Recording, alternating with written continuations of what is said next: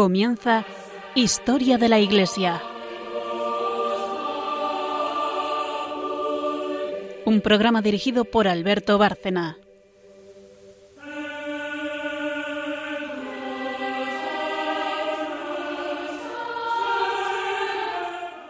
Buenas noches, oyentes de Radio María y de Historia de la Iglesia. Volvemos a estar aquí, quienes hacemos este programa hace ya tiempo y en esta pequeña serie dedicada al Sagrado Corazón retomamos el tema ahí, exactamente donde nos quedamos en el programa anterior. Buenas noches, María Ornedo. Buenas noches. Buenas noches, Carmen Turdemontis. Buenas noches a todos. Y buenas noches a todos nuestros oyentes. Como siempre hacemos un resumen de lo que va a ser el programa. Primeramente, en la primera sección hablaremos de la parte histórica, la parte histórica relacionada con el Sagrado Corazón. Luego, eh, después de la pausa, eh, Carmen habla del santo que toque por el tema o por lo que estemos tratando. Y después ya en la parte final, la tercera sección es magisterio, donde hablamos de, como su palabra indica, en el nombre de la sección, magisterio de la Iglesia relacionado con los temas que hemos visto. Y aquí, desde luego, concretamente, en el del Sagrado Corazón, hay muchísimo que hablar y muchísimo magisterio, como nos va a traer hoy María. Así que enseguida empezamos por esa parte histórica.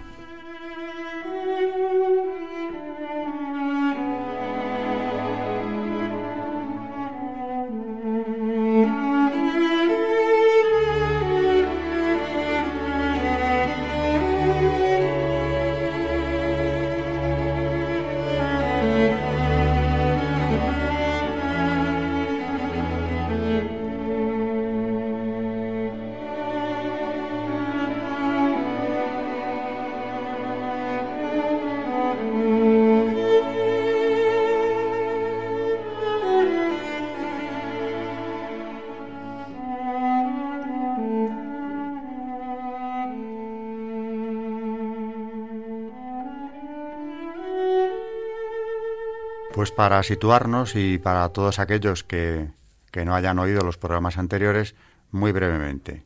Estamos hablando de las apariciones del Sagrado Corazón a Santa Margarita María de Alacoque. Estamos en la segunda mitad del siglo XVII en Francia, en un monasterio en lo que fue el Franco Condado, Pagué Lemonial, donde había nacido ella en el Franco Condado. Santa Margarita María ingresa en este monasterio de Salesas y ahí, siendo una una monja joven, tiene las revelaciones del Sagrado Corazón, que dan eh, pie o son el origen de toda una teología del Sagrado Corazón, una fiesta litúrgica propia y, detrás de ello, desde luego, mucho magisterio también. En los días anteriores hemos hablado ya de apariciones eh, relacionadas con esta devoción, como fue la del eh, Padre Hoyos, Bernardo de Hoyos, en, en España, en Valladolid, en el siglo XVIII, y que eh, lo que le pide el Señor en esa ocasión al Padre Hoyos es que difunda eh, esa devoción. Cometido que habían recibido ya antes los jesuitas en el siglo XVII, eh, no en balde el confesor o uno de los confesores, el que tuvo al final más trascendencia para esta devoción, es San Claudio de la Colombier, del que ya nos hemos ocupado aquí en este programa. Bueno, aparte de las famosas promesas del Sagrado Corazón, que también hemos ya mencionado, aunque solo sea de pasada hemos mencionado. Eh, aparte de eso, Santa Margarita María tiene una vida llena de experiencias místicas.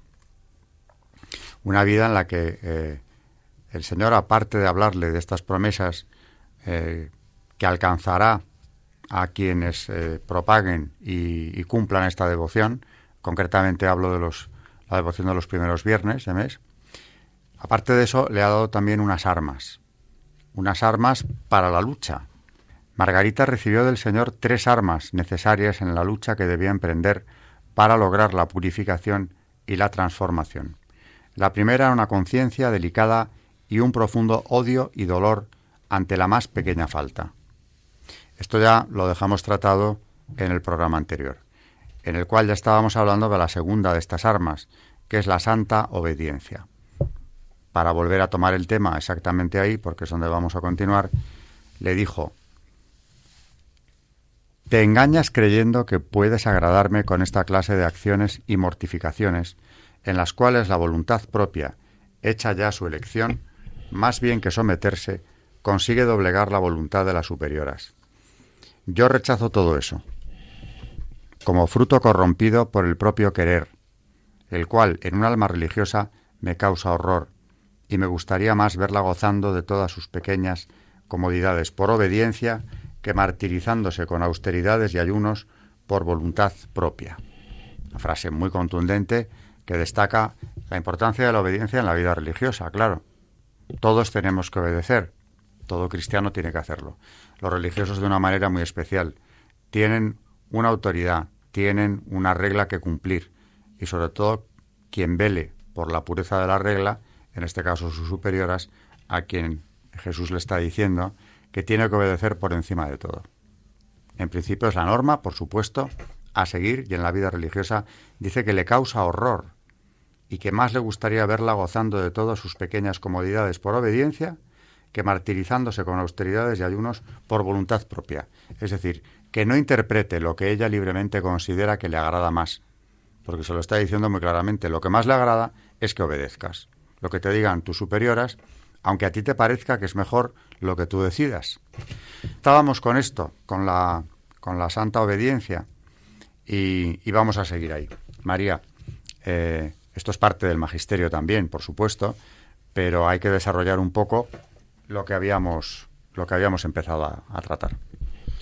Nos habíamos quedado eh, dentro de la obediencia en el capítulo de que obedecer a Dios es más importante que obedecer a los hombres. Porque raras veces el mandato del superior está inadmisible en conciencia, al menos en ambiente familiar o religioso. La autoridad no suele pronunciarse sobre cuestiones ciertas, pues sería innecesario. Suele arbitrar sobre asuntos opinables. Se le manda a una joven, por ejemplo, que vuelva a casa por las noches no más tarde de tal hora, o a un sacerdote que no emplee en la catequesis un cierto texto, sino tal otro. Quizá un mandato sea a juicio de quien ha de cumplirlo, menos conveniente que otro posible. Pero es muy raro que se produzca un mandato ciertamente malo, inadmisible en conciencia. Pablo VI, a este respecto, decía que la conciencia no es por sí sola el árbitro del valor moral de las acciones que inspira, sino que debe hacer referencia a normas objetivas y, si es necesario, reformarse y rectificarse. Hecha excepción de una orden que fuese manifiestamente contraria a las leyes de Dios o a las constituciones del instituto, en cuyo caso la obligación de obedecer no existe, las decisiones del superior se refieren a un campo donde la valoración del bien mejor puede variar según los puntos de vista. Querer concluir por el hecho de que una orden dada aparezca objetivamente menos buena, que ella es ilegítima y contraria a la conciencia, significaría desconocer de manera poco realista la oscuridad y la ambigüedad de no pocas realidades humanas. Además, el rehusar la obediencia lleva consigo un daño, a veces grave, para el bien común. Un religioso no debería admitir fácilmente que haya contradicción entre el juicio de su conciencia y el de su superior. Esta situación excepcional comportará alguna vez un auténtico sufrimiento interior, según el ejemplo de Cristo mismo, que aprendió mediante el sufrimiento lo que significaba la obediencia, que lo vemos en Hebreos 5.8. En la duda hay que obedecer. El bien común exige que la presunción de acierto se conceda al superior, que también el súbdito puede equivocarse. Adviértase, por lo demás, que quien está dispuesto a la obediencia solo en lo cierto, como el mandato suele versar casi siempre sobre temas opinables, casi nunca está dispuesto para la obediencia. San Roberto Belarmino enseña en esto, según la doctrina común, para que alguien no esté obligado a obedecer, es preciso que el abuso de poder del superior sea cierto, notorio y en cosa esencial. Es universal esta regla que San Agustín formuló y que todos los demás han adoptado después. El súbdito debe obediencia, no sólo cuando está cierto de que el superior no le manda nada contra la voluntad de Dios, sino también cuando no está cierto de que lo mandado se opone a la voluntad de Dios. En la duda hay que conformarse al juicio del superior mejor que al propio. Convendrá a veces presentar al superior objeciones que quizá él no tuvo en cuenta al decidir un mandato. Es esta, lo mismo que la obediencia de ejecución, una forma de colaborar con el superior y de ayudarle. Así lo enseñaba San Ignacio de Loyola. Con esto no se quita que si alguna cosa se os representase diferente de lo que al superior y haciendo oración os pareciese en el divino acatamiento convenir que se la representaseis a él, que no lo podéis hacer. Pero si en esto queréis proceder sin sospecha del amor y juicio propio, debéis estar en una indiferencia antes y después de haber representado la dificultad, no solamente para la ejecución de tomar o dejar la cosa de que se trata, sino aún para contentaros más y tener por mejor cuanto el superior ordenara. Finalmente, hay que resistir todo mandato ciertamente malo, cuando, como hemos visto, el abuso, el abuso es cierto, notorio y en cosa esencial. Entonces es preciso obedecer a Dios antes que a los hombres. Lo vemos en Hechos 5:29. En cuestiones malas de menor importancia, la consideración del, buen, del bien común puede llevar a la, a la obediencia, pero en asuntos de importancia los mandatos malos que proceden de una autoridad desconectada de Dios deben ser resistidos. Un soldado debe resistir la orden de fusilar un inocente, aunque le fusilen a él. Una esposa debe, debe, ignorar la prohibición que su marido le ha hecho de auxiliar al padre en extrema pobreza. Un médico o una enfermera no pueden realizar abortos, aunque lo mande quien sea y pase lo que pase. A veces convendrá padecer sin resistencia un mandato criminal siempre que ello no exija la complicidad de actos culpables. Es el caso de Cristo en la cruz. Pero no siempre deberá padecerse el mandato injusto. El mismo Cristo defendió su vida, mientras vio que no había llegado su hora. Y lo mismo hizo San Pablo.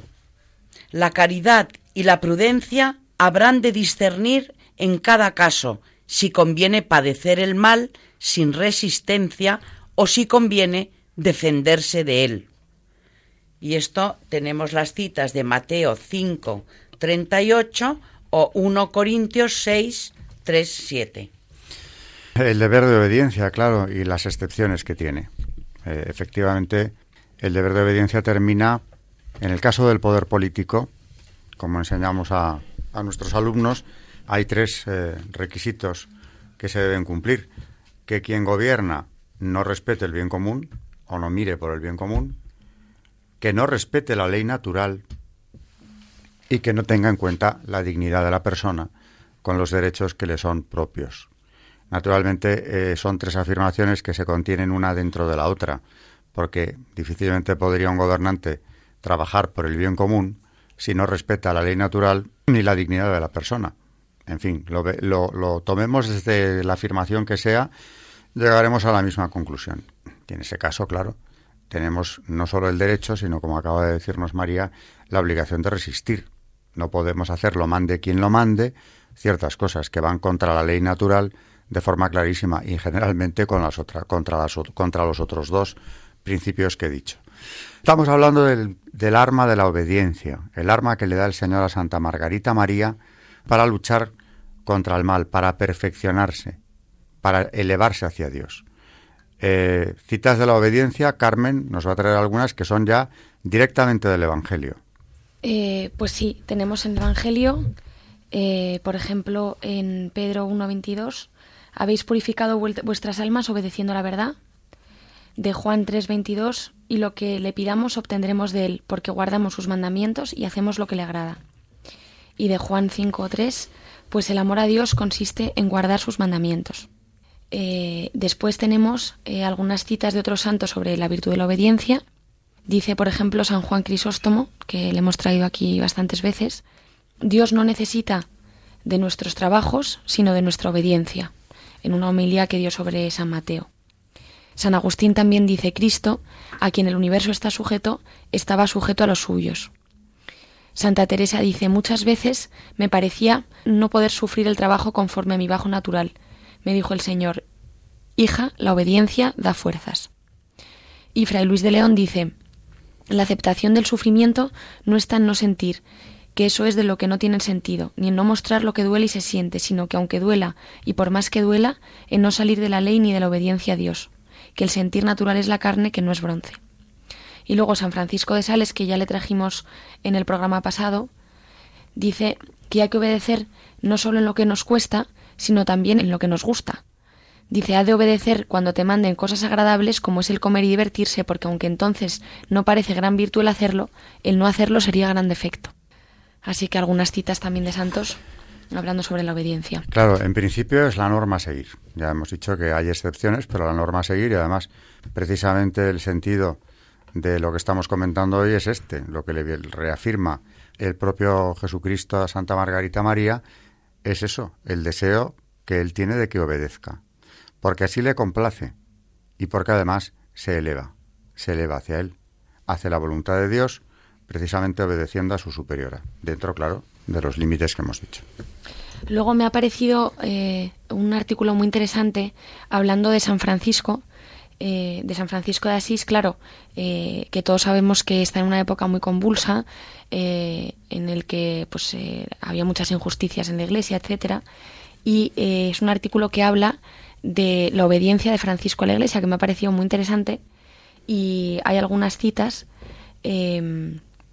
em, de su biografía, donde dice, por ejemplo, dice el Señor me dijo y me sigue dando una fe tan grande en los sacerdotes, que viven según la forma de la Santa Iglesia romana por su ordenación, que si me viese perseguido, quiero recurrir a ellos. Y si tuviese tanta sabiduría como la que tuvo Salomón y me encontrase con algunos pobrecillos sacerdotes de este siglo en las parroquias en que habitan, no quiero predicar al margen de su voluntad. Y a estos sacerdotes y a todos los otros quiero temer, amar y honrar como a señores míos. Y no quiero advertir pecado en ellos porque miro en ellos al Hijo de Dios y son mis señores que me ha parecido muy interesante porque, claro, sabiendo la época en la que eh, estaba la Iglesia y la revolución que supuso Francisco, a pesar de ello, el, respeto y la obediencia siempre a los sacerdotes. Así que. Mm. Claro, en definitiva, eh, aquí le ha dado un arma que, como decía una de las citas que habéis traído, fortalece. La obediencia fortalece. A Santa Teresa, creo que nos lo has, nos lo ha contado, nos has contado tú o has sido tú. A Santa Teresa le dice el Señor, eh, que cuando ella se ve desfallecer por falta de fuerzas para los trabajos que tiene que hacer, él le anima a seguir haciéndolos y obedeciendo, porque con esa obediencia saldrá fortalecida. O sea que esto es una de las, es la segunda de las tres grandes armas que le da en paga eh, el propio Jesucristo a Santa Margarita María. Vamos a hacer eh, otra pausa y, y, vamos a tocar, bueno, Carmen tratará de un santo, el santo del día, por supuesto, siempre muy relacionado con el tema que estamos viendo. Y, creo, si no me equivoco, porque no sé exactamente cuál es, pero creo que es un, si acierto, muy, muy tan relacionada que es una continuidad precisamente de toda esta devoción, ¿no?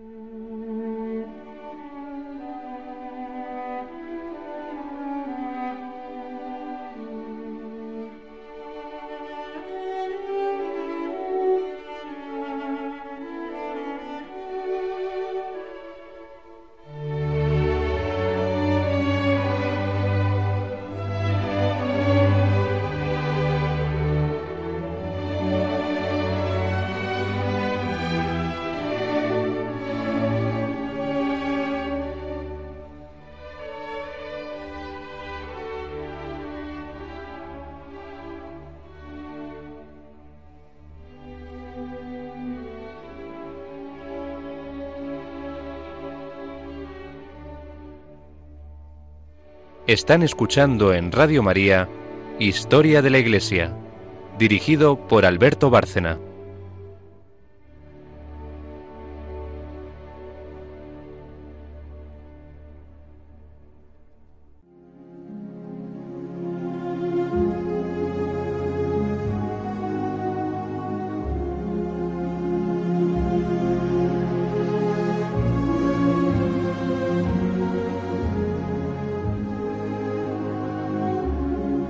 Santos en la historia de la Iglesia.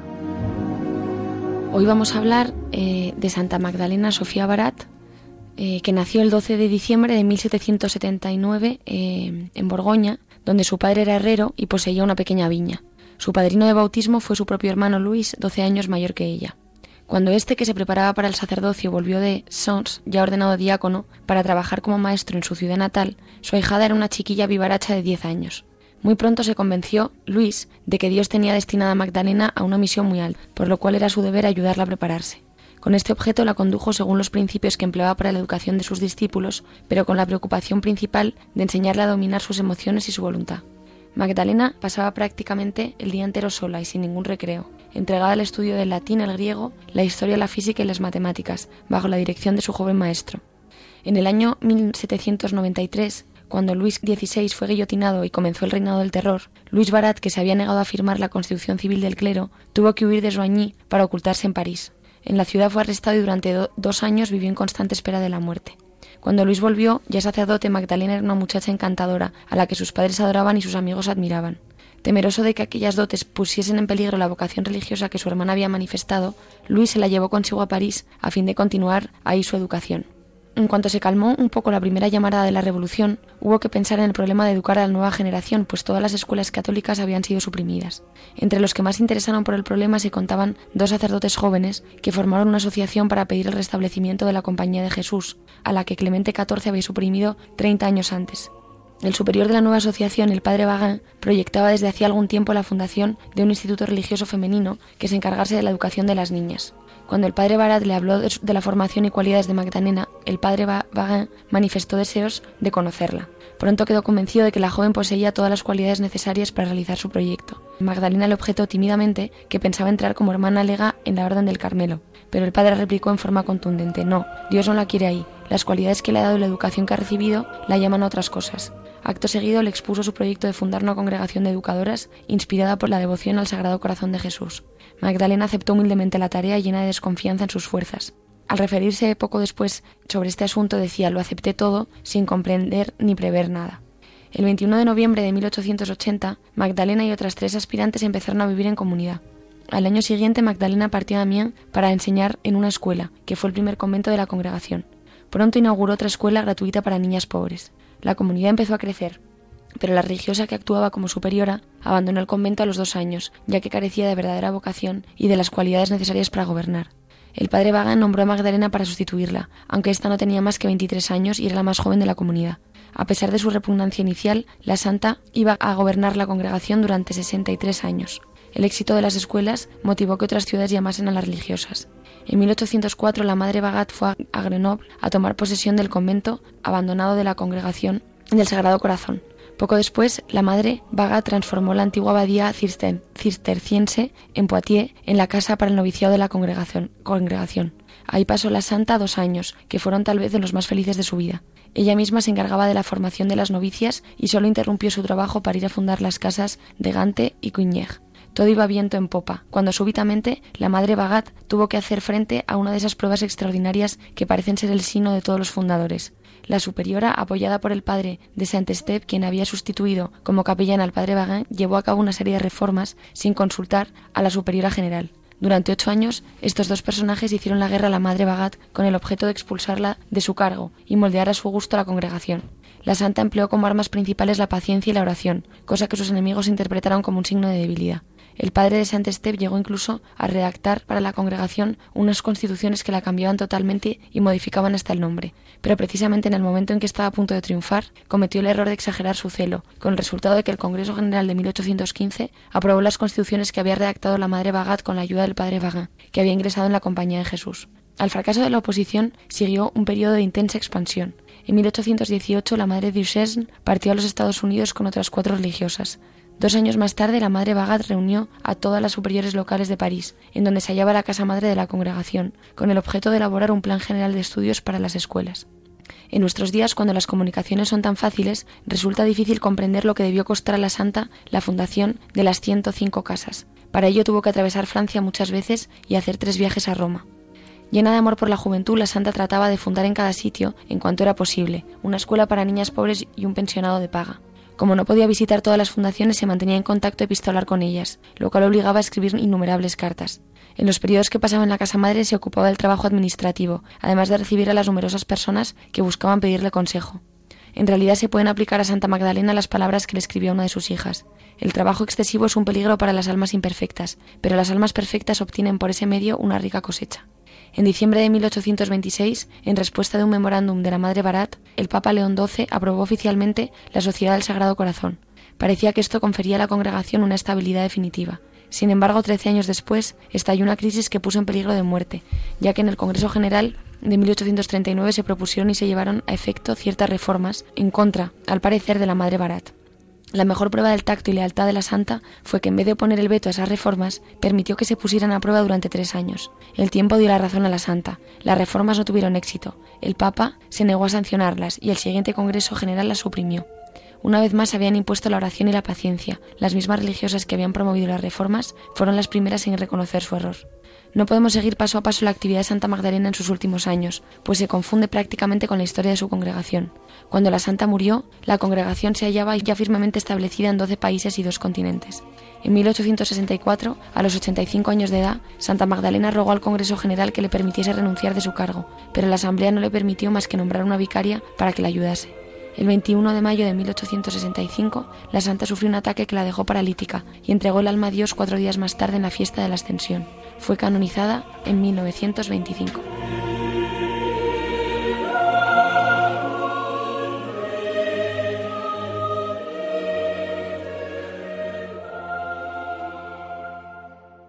Pues ya lo creo que tenía que ver la santa cuya biografía nos ha contado Carmen con el tema del Sagrado Corazón, porque precisamente eh, Santa Magdalena Sofía lo que hace es crear un instituto religioso con el objeto de dar gloria al Sagrado Corazón. Por eso toma el nombre del Sagrado Corazón. En su caso, pues a través de la docencia, a través de la formación de niñas que realmente en el momento en el que ella emprende esta labor estaban muy necesitadas después del vacío abierto en la educación por la Revolución Francesa y de las convulsiones sociales que se siguen de ella, las niñas de cualquier extracción carecían de una educación medianamente aceptable. Y este Instituto del Sagrado Corazón, tal y como sus superiores supieron verlo enseguida, iba a cubrir ese vacío de una forma brillante. Eh, volveremos a hablar de esta santa, tan relacionada con esta devoción como que funda una orden que lleva su nombre, volveremos a hablar de ella más adelante. Pero bien traído y además enlazado en el tiempo porque Nace esta santa diez años antes de la Revolución Francesa, es decir, no muchos años después, bueno, ya unos cuantos, pero sí en el mismo siglo en el que Bernardo de Hoyos ha recibido aquí en España el mensaje del Sagrado Corazón de difundir esta devoción. Y para terminar este bosquejo histórico, precisamente a punto de cumplirse los 100 años que habían transcurrido desde que el Sagrado Corazón o su emisario, el padre de la Colombia, le hace llegar a Luis XIV, de eso hablamos en el programa anterior, esa petición del Sagrado Corazón, que eh, impulsara esa devoción desde el propio trono de Francia, combatiendo contra los enemigos de la Iglesia, en lo que él obtendría victoria segura de consagrarse al Sagrado Corazón, poner en las armas de Francia al Sagrado Corazón y levantarle un templo en París, cosa que no hizo Luis XIV, por motivos que ya comentamos eh, en el programa anterior, realmente por todos los respetos humanos que ya desde el principio levantaba esta devoción naturalmente entre los enemigos de la Iglesia o de la fe. Y, y se cumplió en 1789 esa no amenaza, porque el Sagrado Corazón no amenaza a Luis XIV, sí que le garantiza la, el éxito en sus empresas si se consagra a él, pero se cumple en ese ciclo precisamente en los 100 años de plazo prácticamente que le ha dado el Señor a, a Luis XIV para, y a sus descendientes para realizar la consagración sin que lo hicieran. Y justo cuando ya vence el plazo, esa, esa niña de 10 años empieza su formación, su preparación para, de cara ya al futuro, en ese mismo, bueno, ya es en el 19, más bien cuando ella empieza a hacer una labor importante en 1800 concretamente, unida a otras compañeras. Siempre estas cosas empiezan muy humildemente, como los compañeros de San Ignacio de Loyola. Santa Magdalena Sofía empieza con tres compañeras que se consagran al Sagrado Corazón y de ahí vendrá la orden, nada menos que del Sagrado Corazón. Bueno, estábamos antes en la primera parte hablando de la obediencia como una de las grandes armas que el propio Jesucristo le da a Santa Margarita María en Pagué Lemonial cuando la quiere fortalecer para la gran empresa. Primero de santificarse ella y luego de divulgar esta devoción. Estábamos hablando concretamente de la obediencia. Así que ahora, en, el tiempo que nos queda, que aún tenemos desde luego bastante eh, en esta sección del Magisterio, María retoma, eh, como, lo, como lo habíamos hecho ya en la primera parte del programa, este tema de la obediencia, el arma de la obediencia.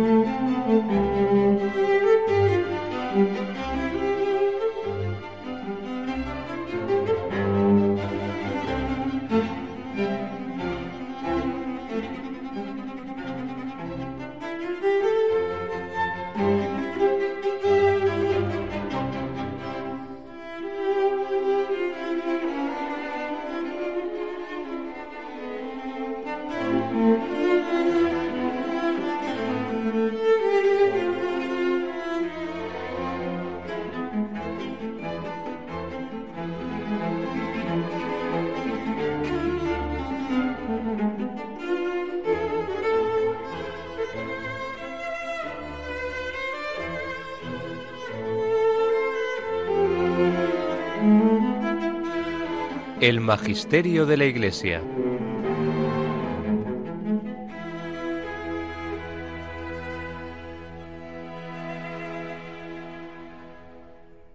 Seguimos con el tema de la obediencia.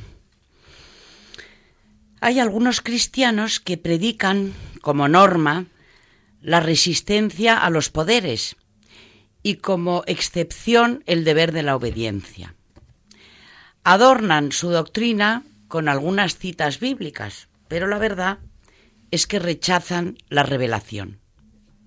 Es verdad que los poderes políticos y otras modalidades de autoridad civil están generalmente más o menos corrompidos y que raras veces son del todo sanos en su origen y en su ejercicio. Pero aun siendo así las cosas, el deber cristiano de la obediencia cívica está normalmente vigente y sólo excepcionalmente ha de ceder a otras exigencias morales contrarias. Esto es lo que enseñaron Jesús y los apóstoles en tiempos terribles. La aplicación práctica de esta doctrina no pocas veces planteará problemas a la conciencia, que la prudencia habrá de resolver. Pero quienes rechazan esta doctrina de Cristo, ¿cómo podrán aplicarla con prudencia? Errarán siempre, necesariamente. Algunos cristianos pretenden superar las injusticias de autoridades y leyes venciendo el mal con el mal. Estos quieren el bien sin esperar más ahora, sin sufrimientos propios, a costa de lo que sea. Cualquier medio vale si se muestra eficaz. Están, pues, dispuestos a presionar, ridiculizar la autoridad y desprestigiarla, armar escándalos, romper la unidad, acudir a intimidaciones, huelgas salvajes o guerras. Estos son los que ven en la cruz de Cristo la raíz de muchos males históricos. Es cosa clara que se avergüenzan del Evangelio de Jesús. Lo vemos en Romanos 1.16 o 2 Timoteo 1.8 y que lo consideran locura y absurdo. Pues la revelación divina nos enseña que ninguno devuelva a nadie mal por mal, sino buscad siempre hacer el bien entre vosotros y con todos. 1 Tesalonicenses 5:15. No te dejes vencer por el mal haciéndolo tú, sino vence el mal con el bien. Romanos 12, 21. La Iglesia sabe que a veces la violencia puede ser la expresión de la caridad. Juan 2, 15. Pero sólo la admite en casos extremos. Y si se da un conjunto de condiciones que muchas veces ignoran los partidarios de la violencia.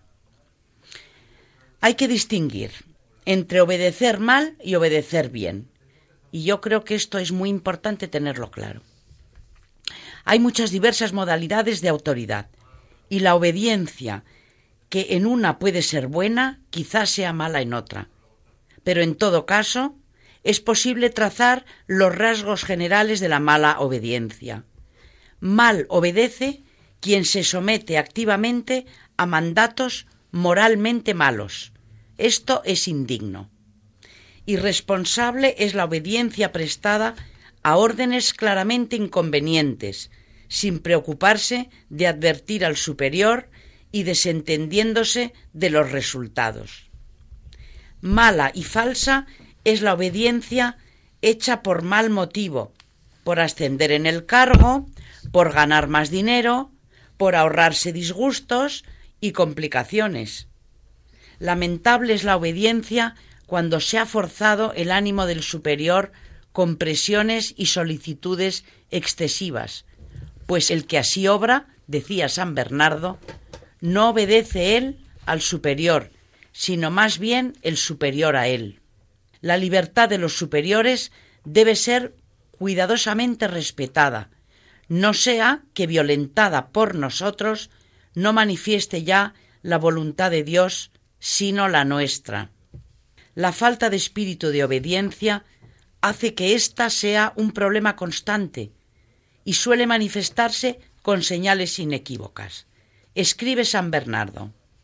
Es señal de imperfección de espíritu y de flaqueza de voluntad en la obediencia examinar demasiado minuciosamente las órdenes de los superiores, dudar a cada orden que se nos da, pedir razón de todas las cosas, tener mala opinión de todos los preceptos, cuyo motivo no se conoce, y no obedecer jamás con gusto, sino cuando lo que se nos ordena es conforme a nuestras inclinaciones, o cuando reconocemos que no sería útil ni permitido obrar de otra suerte. La obediencia para el hombre carnal es algo insoportable, que ha de evitarse en cuanto sea posible.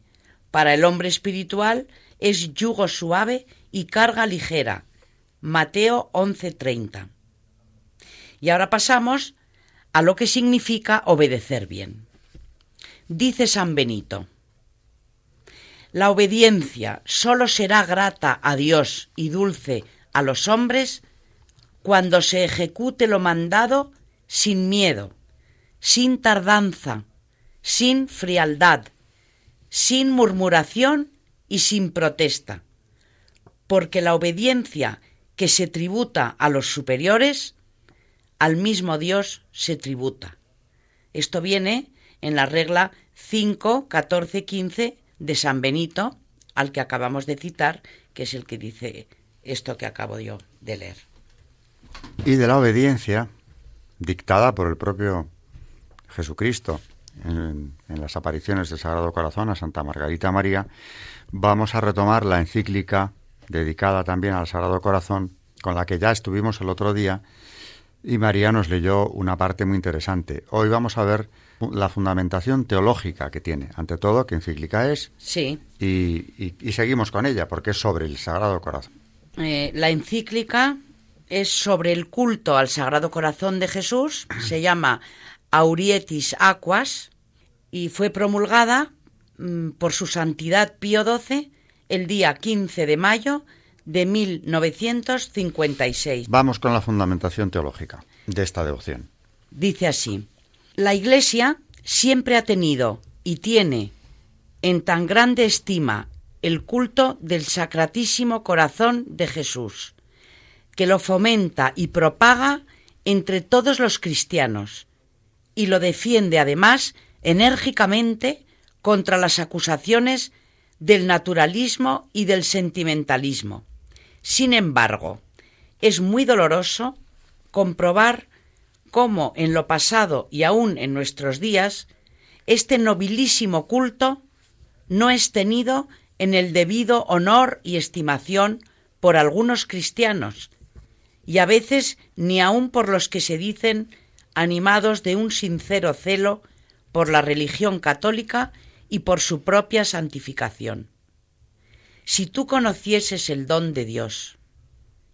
Con estas palabras, venerables hermanos, nos, que por divina disposición hemos sido constituido guardián y dispensador del tesoro de la fe y de la piedad que el divino Redentor ha confiado a la Iglesia, y consciente del deber de nuestro oficio, amonestamos a todos aquellos de nuestros hijos que a pesar de que el culto del Sagrado Corazón de Jesús, venciendo la indiferencia y los errores humanos, ha penetrado ya en su cuerpo místico, todavía abriguen prejuicios hacia él y aún llegan a reputarlo menos adaptado, por no decir nocivo, a las necesidades espirituales de la Iglesia y de la humanidad en la hora presente, que son las más apremiantes. Pues no faltan quienes confundiendo o equiparando la índole de este culto con las diversas formas particulares de devoción que la Iglesia aprueba y favorece sin imponerlas, lo juzgan como algo superfluo que cada uno puede practicar o no según le agradare. Otros consideran oneroso este culto y aun de poca o ninguna utilidad, singularmente para los que militan en el reino de Dios, consagrando todas sus energías espirituales, su actividad y su tiempo a la defensa y propaganda de la verdad católica, a la difusión de la doctrina social católica y a la multiplicación de aquellas prácticas religiosas y obras que ellos juzgan mucho más necesarias en nuestros días. Y no faltan quienes estiman que este culto, lejos de ser un poderoso medio para renovar y reforzar las costumbres cristianas, tanto en la vida individual como en la familiar, no es sino una devoción más saturada de sentimientos que constituida por pensamientos y afectos nobles. Así la juzgan, más propia de la sensibilidad de las mujeres piadosas que de la seriedad de los espíritus cultivados. Otros, finalmente, al considerar que esta devoción exige sobre todo penitencia, expiación y otras virtudes, que más bien juzgan pasivas porque aparentemente no producen frutos externos, no la creen a propósito para reanimar la espiritualidad moderna, a la que corresponde el deber de emprender una acción franca y de gran alcance, en pro del triunfo de la fe católica y en valiente defensa de las costumbres cristianas.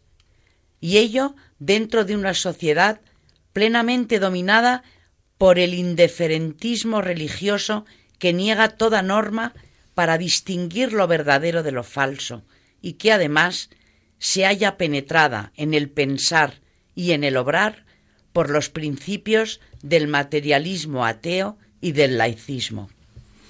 Es muy, muy importante esta encíclica y concretamente esa parte que nos acabas de leer, porque aquí, y esto lo tenemos que tener muy, muy claro, no hace tantísimo tiempo, en el siglo XX, aquel gran papa que fue Pío XII, lo que está lamentando muchísimo aquí, en esta encíclica, es ese menosprecio por la devoción al Sagrado Corazón que se había ido adueñando ya incluso de amplios sectores del mundo católico, como si fuera algo eh, sentimental, de menor escala, una devoción propia de señoras mayores de otra época, algo anticuado, y sin embargo aquí dio un aldabonazo muy claro precisamente alegando que cuántos bienes, cuántas riquezas de la Iglesia estaban pendientes de ser recibidas precisamente a través de esta devoción de la que nunca se hablará suficientemente.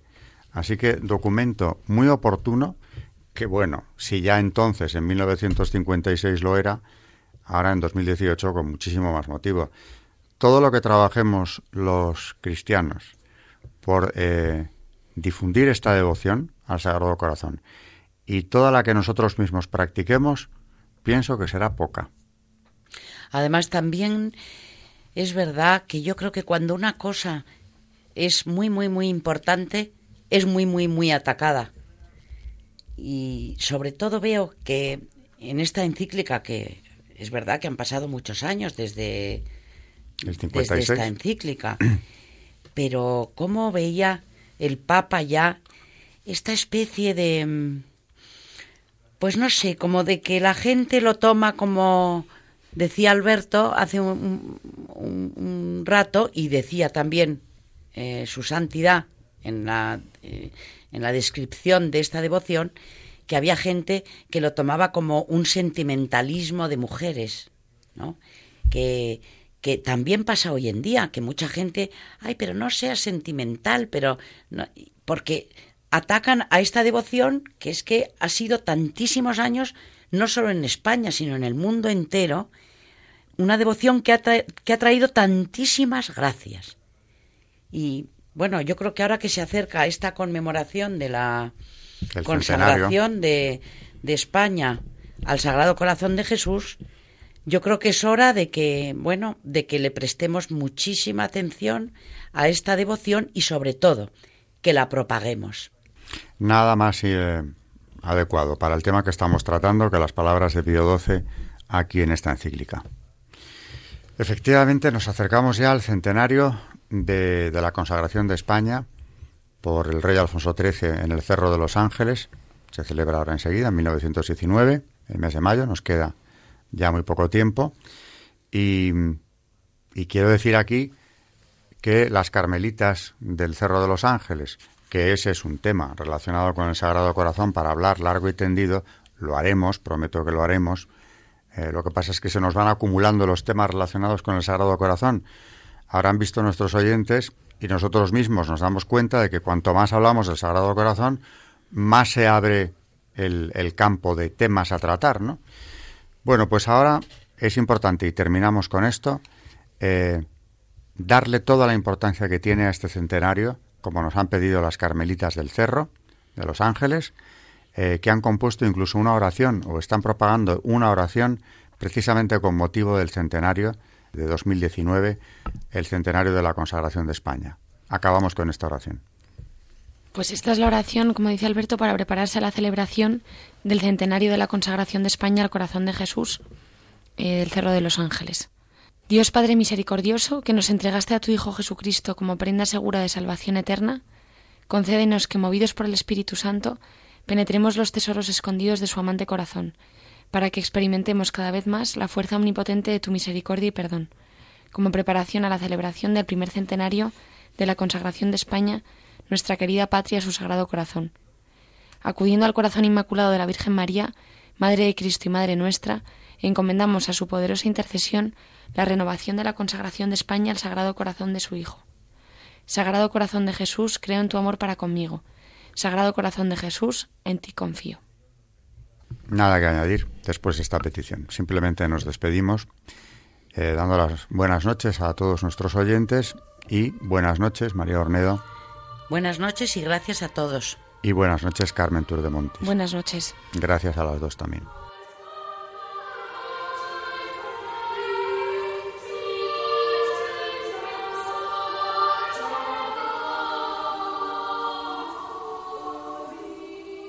Han escuchado Historia de la Iglesia, un espacio dirigido por Alberto Bárcena.